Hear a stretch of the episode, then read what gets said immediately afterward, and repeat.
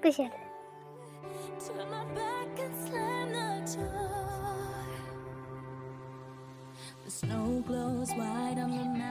今天我要读的是小屁孩日记的一段。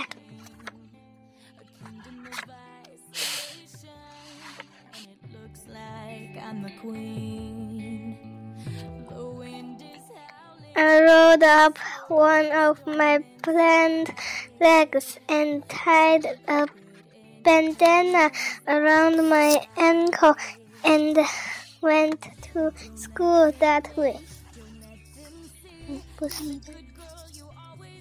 Sure enough, the next day, Rowley came to school wearing the same exact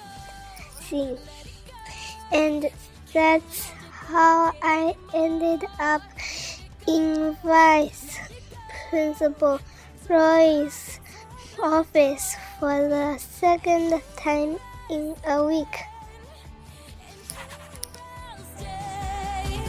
Monday, I thought I was totally in the clear for the invisible Thing, but boy, I was wrong. 这里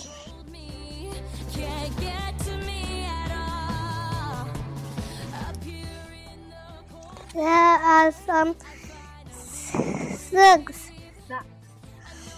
outside my house sporting gang colors.